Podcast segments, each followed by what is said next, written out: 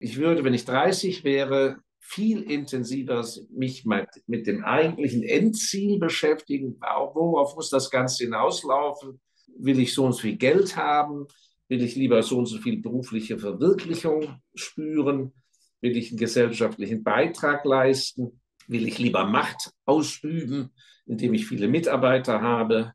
Bin ich lieber an der Peripherie, habe nichts zu melden, verdiene aber klotzig irgendwie als, als Nebendienstleister? Dieses Urding, weil das, wenn Sie das treffen, dann werden Sie immer erfolgreich sein, beziehungsweise Sie werden Ihr Leben genießen. Und im anderen Fall werden Sie immer spüren, das ist zwar alles gut, selbst wenn Sie Erfolg haben, aber irgendwas stimmt im Leben nicht. Und das hängt nicht mit Ihrem Ehepartner oder den Kindern zusammen, sondern mit, mit dass Sie letzten Endes Ihre Seele nicht richtig rauslassen. Hm. Heute Schweizer Erfolg Podcast der Dr. Markus Elsässer.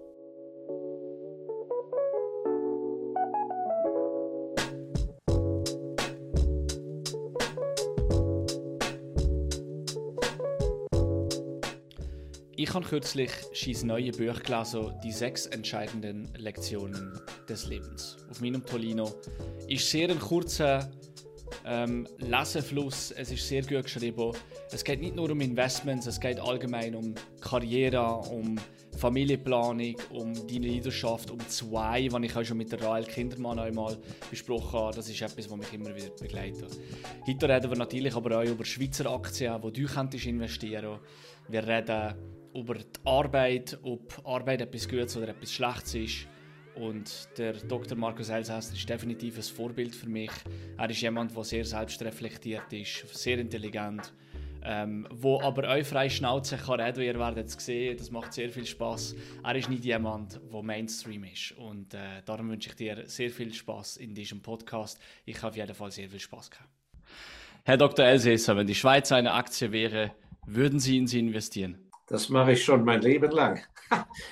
die Schweiz. Nein, die Schweiz ist ein einziger Hort. Äh, Im Englischen würde man sagen an, an Value. Und für jeden äh, Menschen, der mit seinem Kapital disponieren kann und Geld übrig hat äh, zur Vermehrung oder zur Verwahrung an den Börsen, muss, muss sich mit der Schweiz beschäftigen, weil in Relation zu dem, was man bekommt, zumindest bei sehr vielen Aktienunternehmen, die börsengelistet sind in der Schweiz, bekommt man äh, sozusagen zu, immer zu einem sehr adäquaten und attraktiven Preis. Warum ist das so?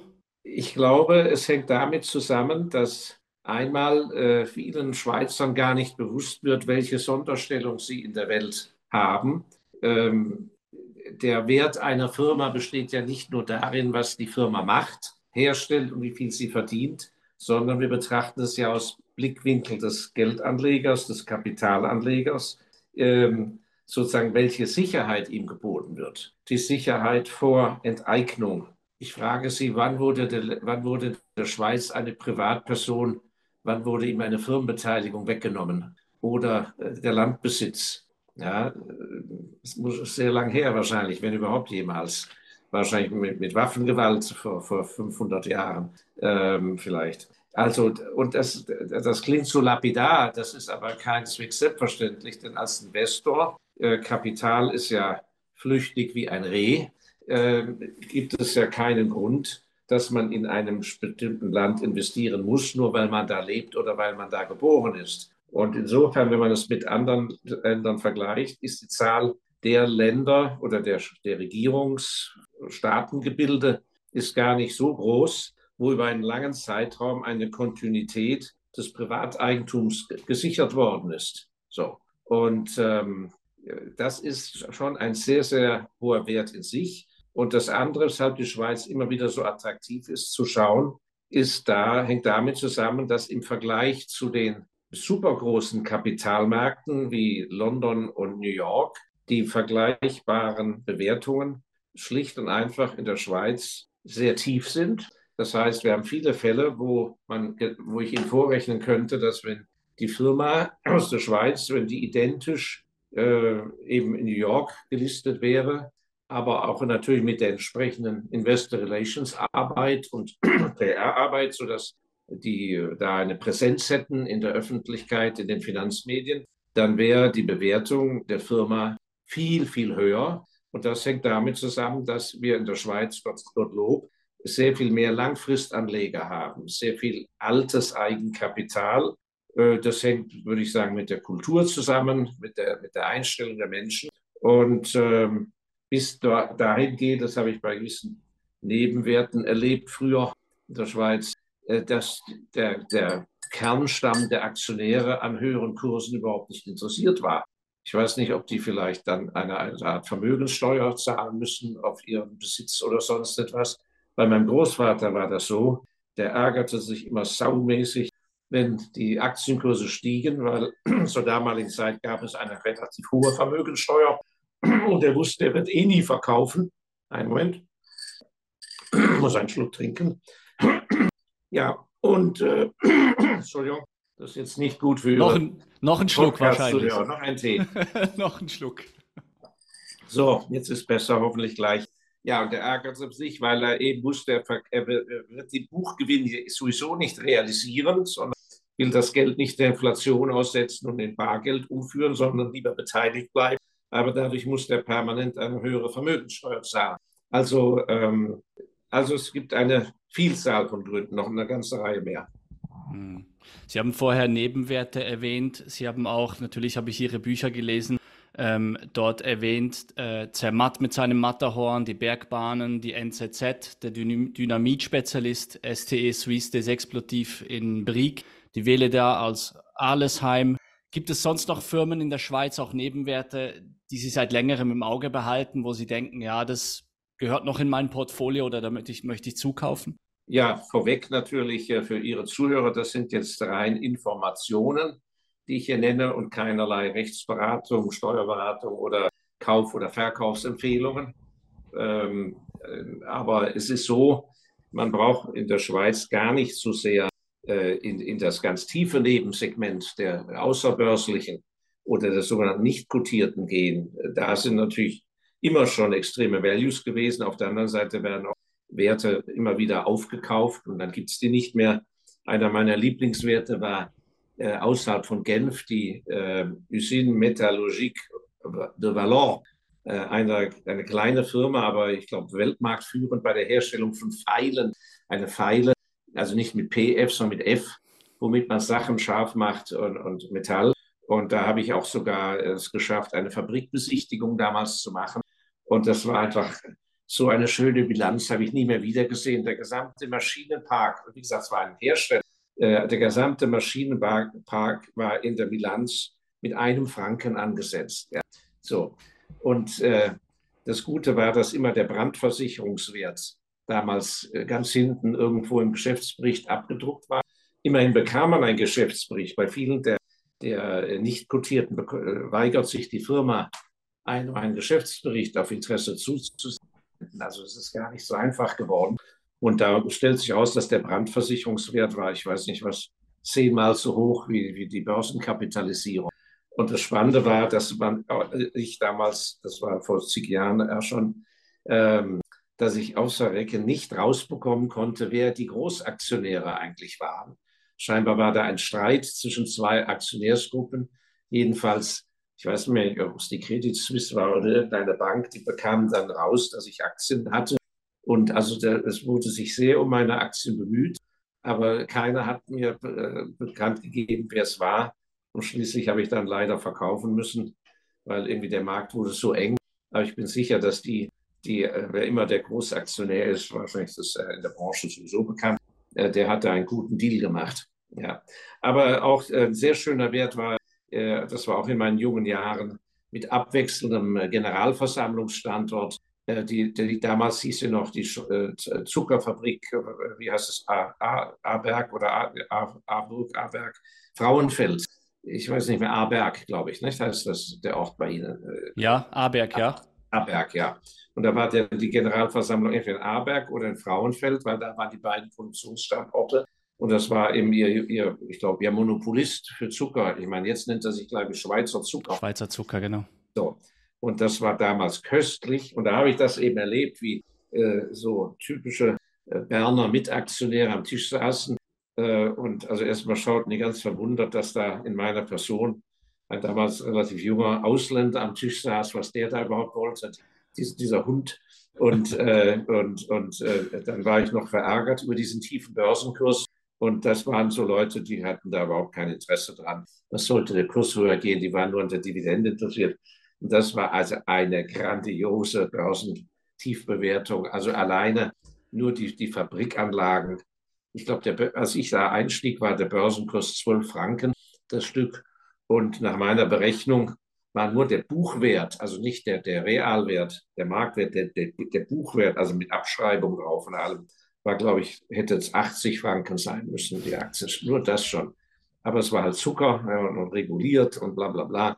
Aber es gibt äh, äh, auch, das sind natürlich sehr schwere Aktien, äh, auch die Wele da, da an, an äh, stimmrechtslose Aktien zu kommen, ist sehr schwer. Äh, so dass wenn jemand mehr Geld hat, dann, dann ist das äh, ein diffiziles Geschäft. Aber es gibt die großen Nebenwerte, nennen wir es mal, wo massive Unterbewertungen immer vorhanden sind. Und das ist eben so, wenn das über viele Jahre geht, dann hat sich die Börse daran gewöhnt und, äh, und keiner der Analysten von den Banken hat natürlich den Mut, als Angestellter sich aus dem Fenster zu hängen. Ich habe noch keinen Analysten gesehen, wenn wir eine Aktie haben, die auf 400 steht, der eine Analyse schreibt, sagen wir mal äh, bei der UBS als Angestellter und sagt, das ist alles Quatsch, alles sind ja Idioten, das ist ja mindestens 1200 die Aktie. Und so Sachen sind mir im Leben häufig gelungen. Ich habe richtig gelegen, dass ich auf Vervierfachungen hingewiesen habe, vielmehr entsprechend investiert habe und so auch gekommen ist. Und als Beispiel bringe ich mal äh, einen, einen größeren Wert wo das äh, äh, mit gewissen Änderungen im Management genauso möglich wäre. Äh, das interessante Gebiet der Sicherheitstechnik, Schlüsselzugangssysteme.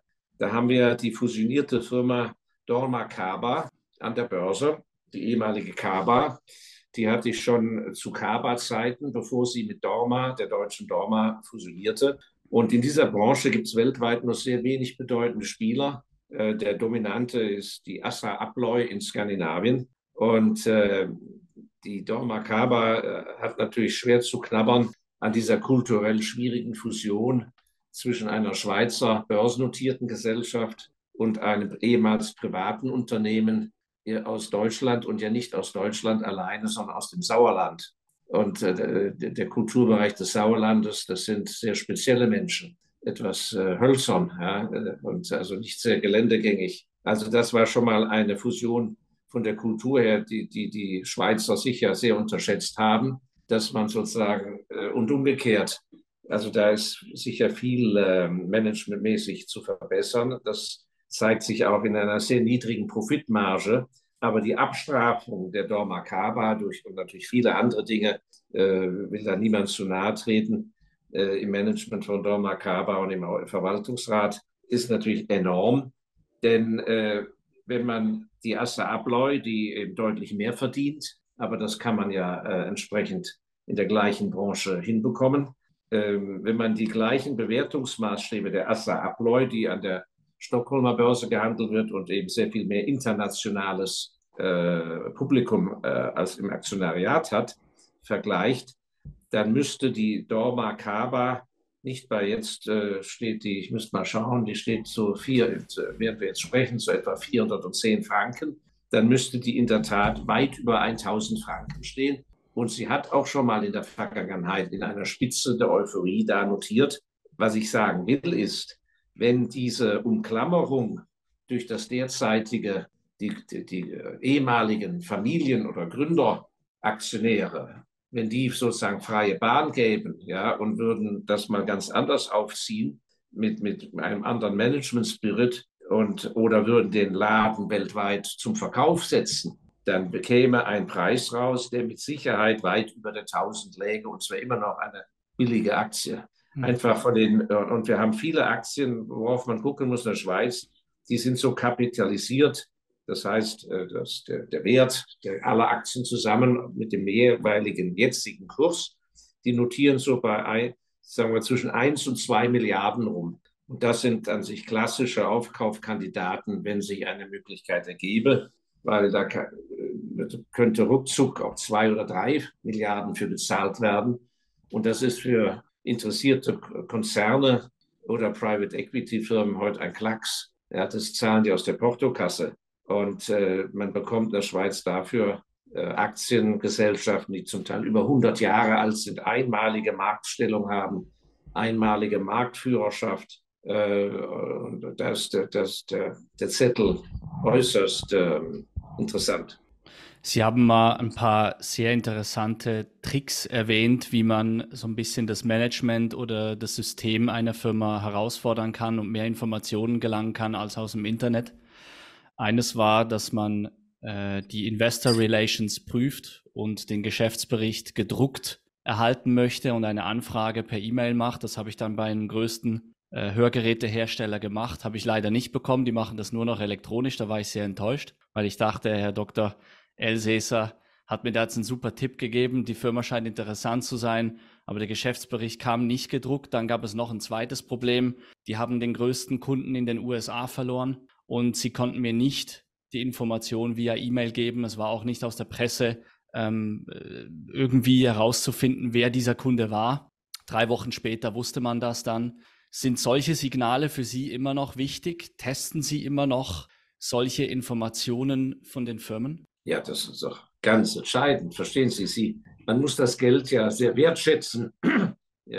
Sie müssen bei jeder Investition, ganz egal wie groß meine Summe ist, unterstelle ich, dass das mein ganzes Vermögen wäre. Weil das ist der Maßstab. Sind Sie bereit, alle Ihre Ersparnisse von 20, 30 Jahren Arbeit oder ein Erbe wofür ihr Vorfahre oder die Mutter ein Leben lang Opfer gebracht hat oder wo es Risiken eingegangen war, was auch immer. Man muss diesen Respekt vor dem Kapital haben und nicht sagen, na Gott, es sind ja nur 10.000 Franken oder 50.000 oder 5.000, je nachdem oder wie auch immer in Relation. Äh, ja, ja, kann, ja, wenn es schief geht, ist ja nicht so schlimm oder das ist völlig falsch. Also man muss einen ganz hohen Maßstab ansetzen und sagen, würde man über Zeitablauf alle Ersparnisse drin haben wollen, so als wenn, wenn es eine Beteiligung wäre, die man halt geerbt hat und der Onkel, ich, ich, ich arbeite immer mit dem imaginären Großonkel, der mir sagt, so lieber, lieber Markus Elsässer hier, pass mal auf, der kinderlose Onkel, hier kannst du auswählen, drei verschiedene Firmen, was weiß ich, die SFS, die Geberwit, die Berner Kantonalbank. Bei beiden besitze ich große Aktienpakete, 5 Millionen, 20 Millionen, 18 Millionen kannst du eins aussuchen, kriegst du vererbt, musst aber zehn Jahre behalten, darfst nichts verkaufen. Und dann will ich, dass meine Reaktion so ist, dass ich sage, ja, wenn das so ist, dann nehme ich die und zehn Jahre drauf sitzen, ja, so als wenn die Börse zumacht, da schlafe ich ruhig. Die Firma wird weiter existieren, die wird gut bleiben, hoffentlich Dividende zahlen, prima.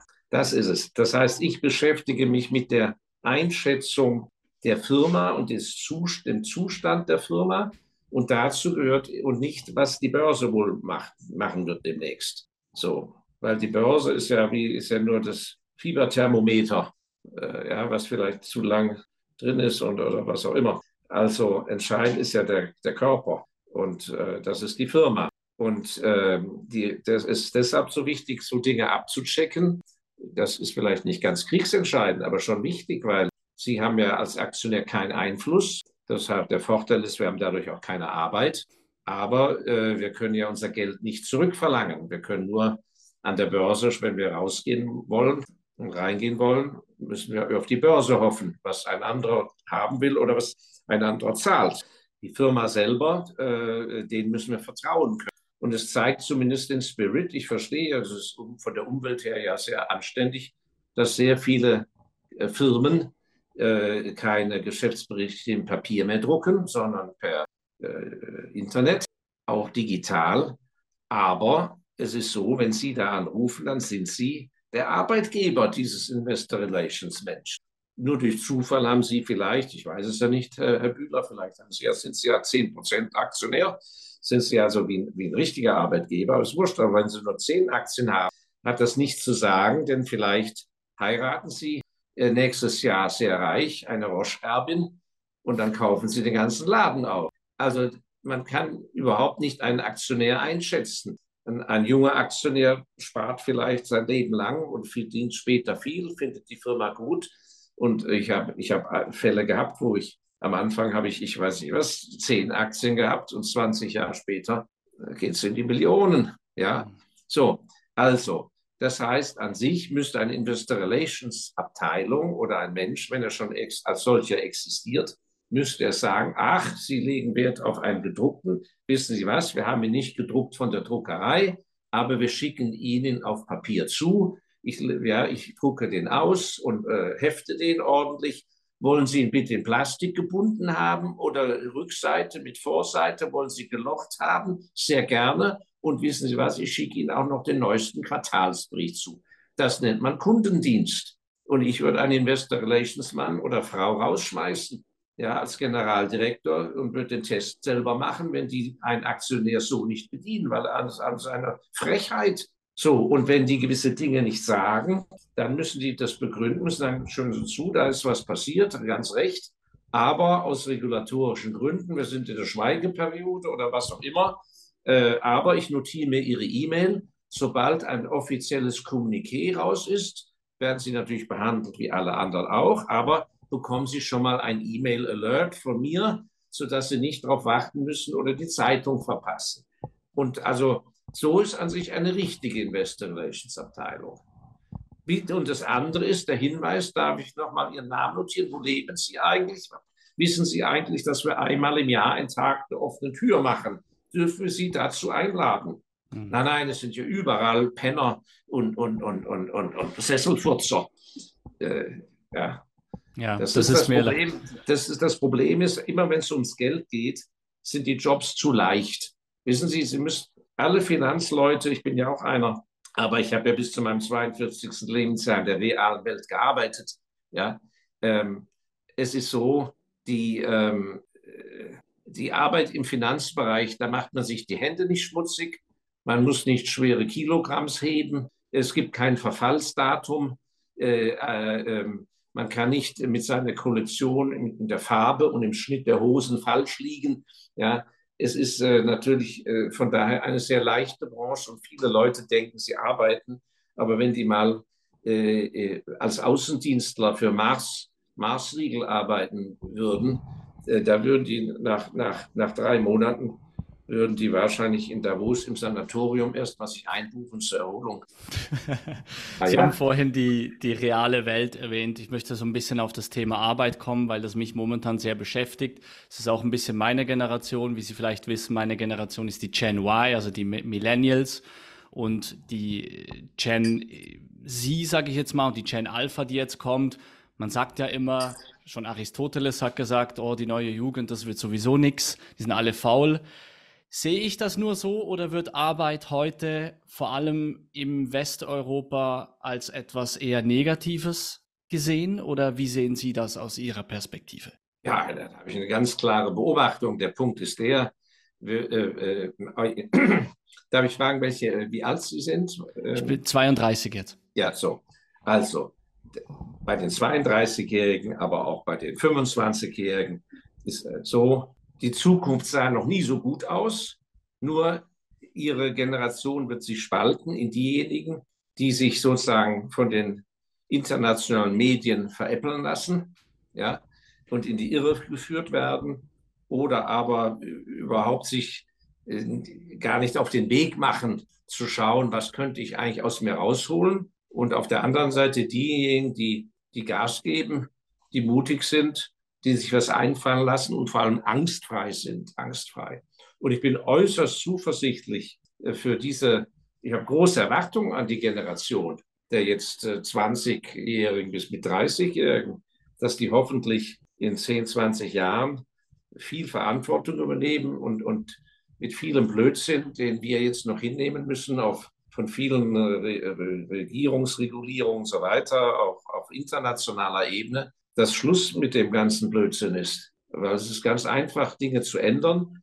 Und ähm, ich glaube, die Zeiten, sich wirklich beruflich zu verwirklichen, äh, dass, dass das auch anerkannt wird von, von der Gesellschaft, in der man lebt. Dass man als junger Mensch sich selbstständig macht oder dass man verschiedene Arbeitgeber auch mal ausprobiert. Als ich jung war, wenn man da den Arbeitgeber mehr als zweimal gewechselt hat, war man beim Headhunter erledigt. Da war man ein sogenannter Jobhopper. Ja? Äh, und äh, wenn man zu jung war, wurde man nicht ernst genommen. Je nachdem, welchen Metier man war, musste man eine gewisse, bei einer gewissen Adresse sein Büro haben. Ja, äh, wenn Sie da gesagt haben, ich arbeite, also ich weiß nicht was, äh, also ja, will kein, kein, niemand beleidigen jetzt mit seiner Ortschaft, ja, aus irgendeinem kleinen Örtchen. Und man hat so getan, als wenn man also ein toller Experte war. Dann hat ja keiner nicht ernst genommen. Das war als Anwalt mussten sie, was weiß ich, im größten Viertel von Zürich sein. Und, und, und wenn das nicht der Fall war, war das, also, war das nicht so gut. Ja, also das hat sich ja alles total verbessert und die Möglichkeit vor allem auf sich und sein, seine Dienstleistung oder auf sein Produkt aufmerksam zu machen, international und Unterstützung zu finden, das war ja noch nie so gut wie heute. Und ich glaube, dieser, der Drive zur Innovation, zu neuen Dingen, der, das, das beginnt jetzt erst. Also ich bin total optimistisch und kann jeden nur ermutigen, äh, natürlich äh, realistisch zu sein. Äh, man darf seinen Kronleuchter als junger Mensch nicht zu sehr putzen den ganzen Tag. Äh, dann zahlt man vielleicht zu viel Lehrgeld. Aber das ist das Schöne, wenn man falsch liegt. Der Markt wird einem das schon sehr klar äh, demonstrieren. Und dann liegt es an einem Jahr zu sehen. Ähm, der Spruch ist ja der, entweder hat man Erfolg oder man hat was gelernt. Was anderes gibt es im Leben nicht, nicht. Man hat nicht keine Niederlage.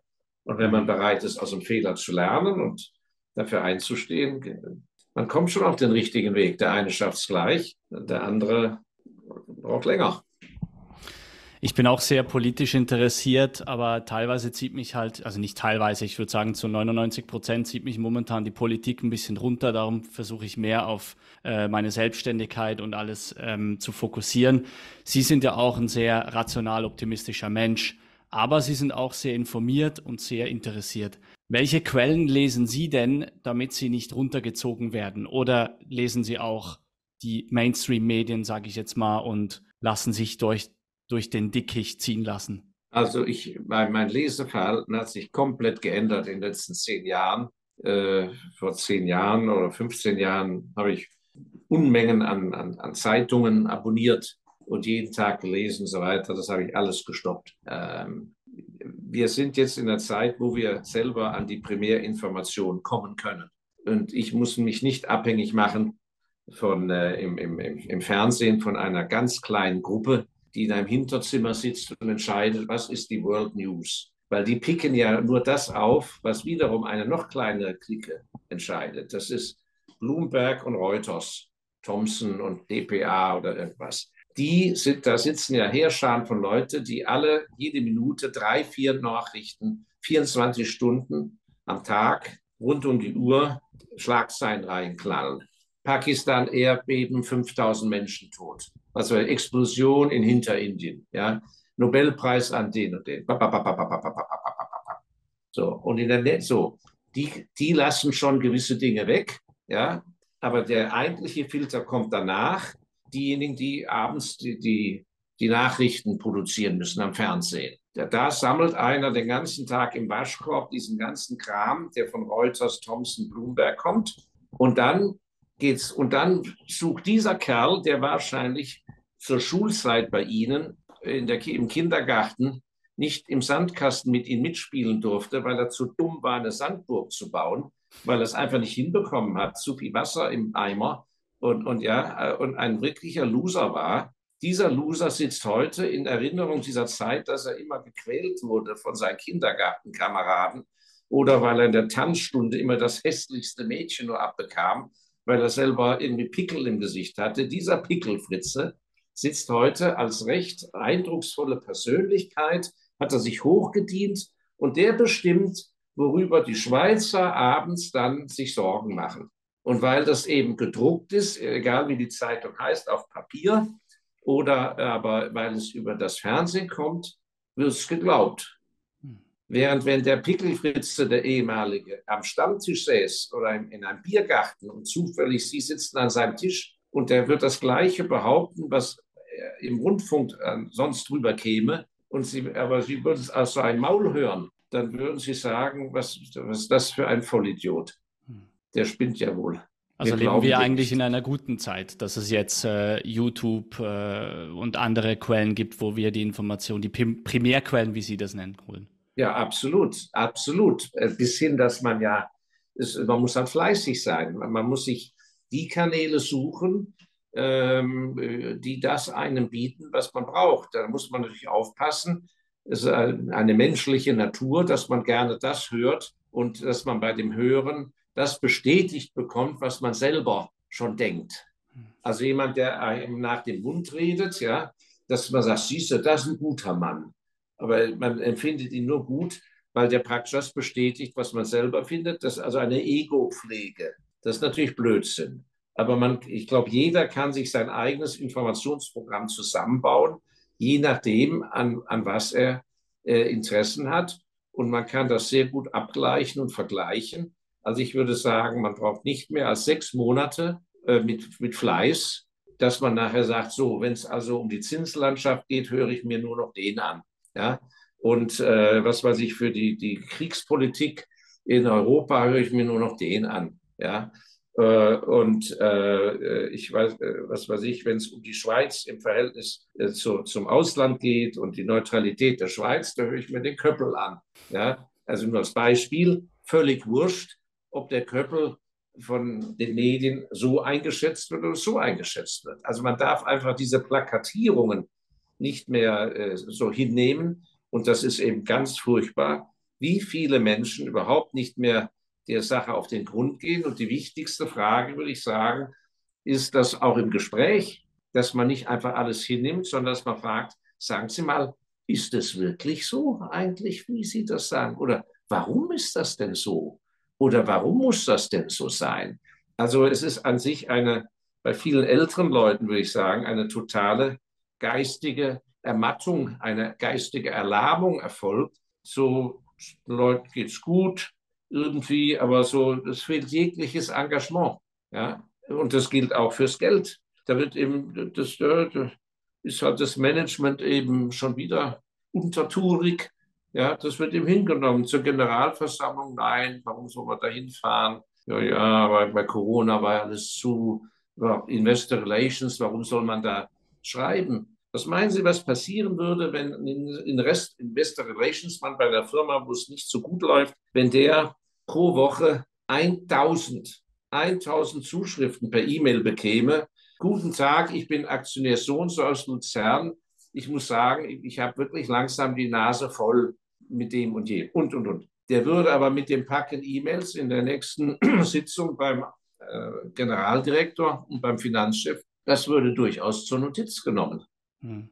Ja. Stattdessen so. Nein, nein, diese, äh, also man darf, man muss raus aus der Lethargie und man muss das tun. Und ich kann allen jungen Leuten nur sehr empfehlen, äh, viel zu lernen, äh, ein Gefühl zu bekommen, was ist nötig, damit ich ein, ein, mich wirklich gut verwirklichen kann. Und dazu ist die, die Frage immer ganz simpel, dass man sagt, wenn ich das und das mache, ja, oder vorhabe oder die und die Position haben will oder mich selbstständig machen will, was kann ich bieten, dass man mich gut findet, dass Leute mir Geschäft geben oder dass ich die Position bekomme. Weil einfach nur aus Ego heraus, weil man gerne selbstständig wäre, das ist ja kein Geschäftsgrund. Und da muss man ganz nüchtern überlegen, so, was fehlt mir dazu? Und das muss, das, was einem fehlt, muss man sagen, so, da brauche ich eine Zusatzausbildung oder ich müsste mal ein Jahr Erfahrung auf dem, dem Gebiet sammeln und so weiter. Und das kann man alles sich ganz gut heute organisieren über viele Wege. Und dann kann man sich äh, bemerkbar machen. Und dann sieht man ja, ob man richtig liegt. Dieser Podcast wird gesponsert von der Digitalmacher www.digital-macher.ch Du hast das Gefühl, dass der Fachkräftemangel die Schuld ist, für das du keine qualifizierten Mitarbeiter findest? Ganz sicher nicht. Die Digitalmacher finden Fachkräfte innerhalb von 30 Tagen über dein KMU. Und wie? Durch ein gescheites Employer Branding, indem wir dich gut positionieren, einen digitalen Bewerbungsprozess aufbauen und natürlich eine coole Social Media Kampagne mit sehr lustigen und guten Videos machen. Gang jetzt auf www.digital-macher.ch und buche jetzt deinen ersten kostenlos und unverbindlich Termin. Wenn Sie jetzt nochmal 30 wären, was würden Sie heute machen? Ich habe halt sehr extreme Lehr- und Wanderjahre gemacht. Das kommt mir natürlich heute im Alter sehr zugute. Ich habe mich ja erst vor 25 Jahren selbstständig gemacht. Ähm, da war ich schon 42, hatte es aber auch früher mal versucht und da war ich nicht realistisch genug. Da wollte ich mit dem Kopf durch die Wand, da hatte ich nicht genug Geld. da, da fehlte mir der Überblick. Ich bekam guten Rat, habe auf ihn nicht gehört. Ähm, ich würde mich noch viel intensiver mit meinem wirklichen Ziel beschäftigen. Also die Formulierung des Ziels, der Vision. Was will ich wirklich sein? Wo will ich wirklich hin? Da habe ich eben, äh, ich war zu unruhig. Da habe ich nicht sauber genug, lang genug gedacht oder war auch nicht bereit, genug mit anderen darüber zu sprechen, die, sagen wir, die mir die richtigen Hinweise vielleicht gegeben hätten. Dass sie sagen, ja, also da bist du doch gar nicht so stark auf dem Gebiet. Äh, und das ist ein netter Gedanke, aber so bist du doch gar nicht. Und da muss man natürlich eine gewisse Größe haben, dass man nicht gleich beleidigt ist. Und ähm, ich habe das ja auch in meinem Buch geschrieben. Äh, da, da, muss alles reinfließen. Also äh, nicht jeder hat die gleiche körperliche Konstitution. Der eine kann tatsächlich mit vier Stunden Schlaf auskommen. Ich habe einen Nachbarn, der ist 79, der schläft sein Leben lang vier Stunden nachts und den Rest der Zeit arbeitet er körperlich und jetzt natürlich im Alter freiwillig. Äh, kerngesund, bärenstark wie ein Ochse. Ja, ich wäre schon seit zehn Jahren tot. Ja, ist ganz einfach. Nein, das ist kein Witz. Also, das heißt, gewisse Berufe, jemand, der, der schlechte Nerven hat, kann nicht Commodity Trader bei Glencore werden. Das erfordert einen gewissen Typ Mensch mit, mit extrem guten Nerven, weil der andere hat sonst einen Burnout mit 40, also im Eimer. Das, was er an Geld verdient hat, wird er im Sanatorium ausgeben. Also, äh, nein, nein. Ich würde, wenn ich 30 wäre, viel intensiver mich mit dem eigentlichen Endziel beschäftigen. Worauf muss das Ganze hinauslaufen? Will ich so und so viel Geld haben? Will ich lieber so und so viel berufliche Verwirklichung spüren? Will ich einen gesellschaftlichen Beitrag leisten? Will ich lieber Macht ausüben, indem ich viele Mitarbeiter habe? Bin ich lieber an der Peripherie, habe nichts zu melden, verdiene aber klotzig irgendwie als, als Nebendienstleister? Dieses Urding, weil das, wenn Sie das treffen, dann werden Sie immer erfolgreich sein, beziehungsweise Sie werden Ihr Leben genießen. Und im anderen Fall werden Sie immer spüren, das ist zwar alles gut, selbst wenn Sie Erfolg haben, aber irgendwas stimmt im Leben nicht. Und das hängt nicht mit Ihrem Ehepartner oder den Kindern zusammen, sondern mit, mit dass Sie letzten Endes Ihre Seele nicht richtig rauslassen. Hm. Und was macht Sie im Alltag glücklich? De, was ist eine Situation, wo Sie denken, wow, da bin ich im Flow, da vergesse ich die Zeit? Ist das bei Geschäftsberichte lesen? Ist das, wenn Ihre Aktien hochgehen? Was ist das für, ein, für eine Situation? Äh, am liebsten mag ich Aktien zu kaufen. Ich bin ein, ein Aufhäufer. Ich bin auch kein Vermögensverwalter. Ich bin ein Vermögensvermehrer. Äh, es gibt keinen Sinn äh, dahinter. Äh, keiner verlangt es von mir, auch meine Söhne nicht. Ähm, sie sind da völlig relaxed. Aber es macht mir einfach einen Riesenspaß, mehr zu haben. Und äh, ich bin eine ganz simplistische Natur und das macht mir große Freude, das Analysieren und da meinen eigenen Weg finden.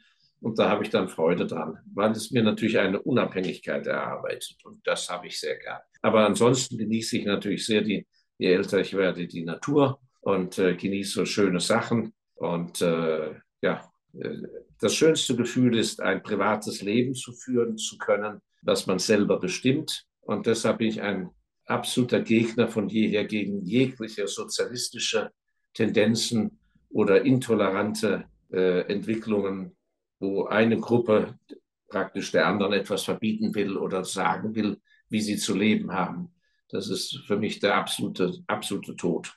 Hm. Ja, ähm, bald werde ich ja auch Vater und Sie sind ja auch Vater von zwei Söhnen, ist das richtig? Ja. Und was würden Sie einem angehenden Vater raten? Sie haben jetzt schon sehr viel Erfahrung.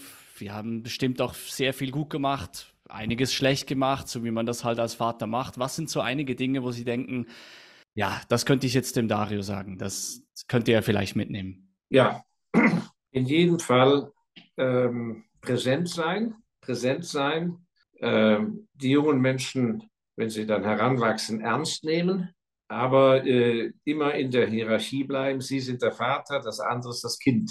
Das, das äh, muss lange so sein. Ich würde sagen, auch wenn der, äh, der Sohn 20 ist, sind sie immer noch der Vater. Und äh, die Präsenz bedeutet aber auch eben ein Vorbild sein. Das heißt, man muss nicht äh, ein Überbringer guter Nachrichten sein, aber eben ein Vorbild, das ihr ihr Sohn oder ihr Kind wirklich sie erlebt, wie sie denken und wie sie die Welt sehen. Weil wenn sie die Erziehung nur den Lehrern und den Schulen überlassen, ist das Kind im Eimer. Entscheidend ist, dass sie, äh, insofern ist Erziehung eine gewisse manipulative Arbeit, immer auf das jeweilige Alter bezogen. Und da kann man schon viel erreichen bei aller Unterschiedlichkeit, mit der Kinder zur Welt kommen.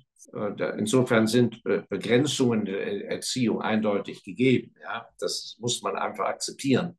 Aber innerhalb dieser Begrenzungen liegt es an Ihnen, ob Ihr Kind ein mangelndes Selbstbewusstsein hat oder wenn es von Natur aus ein schlechtes Selbstbewusstsein hat, dass sich das deutlich verbessert. Und vor allem muss bei aller Anerkennung der Realität und auch der schlechten Dinge im Leben die positive Grundeinstellung überwiegen, vor allem zur Arbeit. Wenn ein Kind heranwächst und erlebt die Eltern, dass die nur jammern, ja, äh, schon wieder einen Scheißtag im Büro gehabt und der ekelhafte Chef und die furchtbaren Kunden und ganz grauenhaft, dann können Sie nicht erwarten, dass das ein bienenfleißiger Mensch wird, der gern zur Arbeit geht.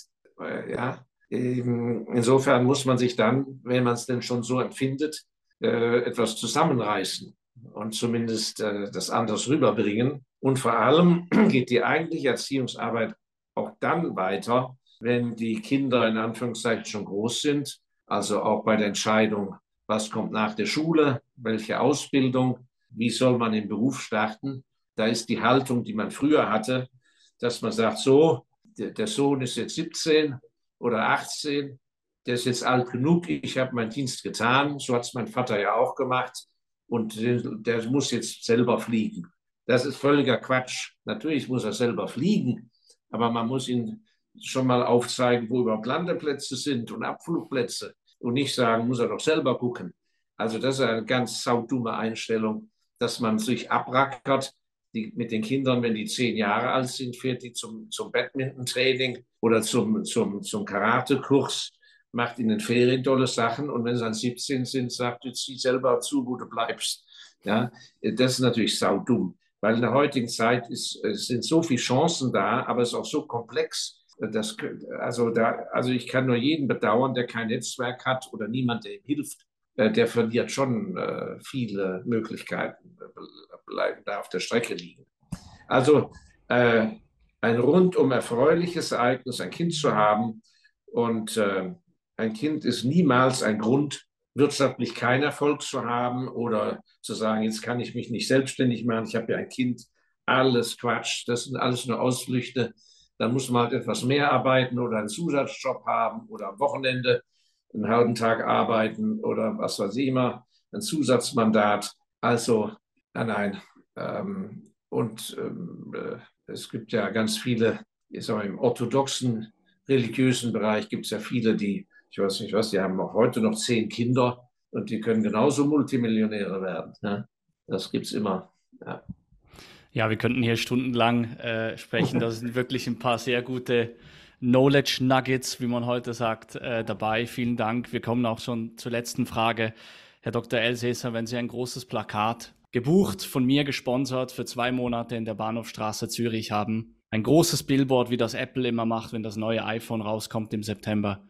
Was würden Sie draufschreiben? Was würden Sie drauf zeichnen? Irgendwas, was Sie den Menschen in der Schweiz, in Zürich mitteilen möchten? Ich würde eine, Person, eine, eine sympathische äh, Person mittleren Alters äh, abbilden, die, die sympathisch aussieht und lächelt. Und diese Person mit dem Statement, das Leben ist wunderbar, macht's Beste draus damit sie jeden Morgen um 7 Uhr, wenn sie pendeln in der Schweiz, auch ein Lächeln haben, anstatt dass sie einfach durch die Straße raufen. Ja, super, ja, äh, ganz genau. Und Sie können ja, wenn Sie es nicht glauben, können Sie ja ruhig mal ein, im Reisebüro, man kann ja wieder in ein Reisebüro, kann man ja mal ruhig eine Reise, ich möchte dem Land nicht zu nahe treten, aber nach, nach in das frühe Rhodesien, nach Zimbabwe, kann man ja mal eine Reise buchen oder auch in den Sudan und kann ja dann mal danach vergleichen, wie es am Zürcher Bahnhof aussieht in der, in der Realität.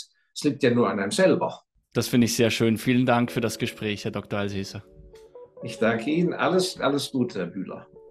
Das war es vom Schweizer Erfolg Podcast. Du findest uns auf Facebook, Instagram, LinkedIn und TikTok und natürlich YouTube, Spotify und Apple Podcast. Gib mir alle Likes, folg mir überall, dass du den Algorithmus stärkst und dass du Isha Podcast so unterstützt. Wir wären sehr dankbar für das. Und wenn du 52 Büchertipps wählst, dann melde dich jetzt auf dem Newsletter an www.schweizererfolg.ch. Da findest du eine Bücherliste mit 52 Büchertipps und nochmal ein kleines Geschenk, wenn du den Newsletter abonnierst. Viel Spaß und bis zum nächsten Mal.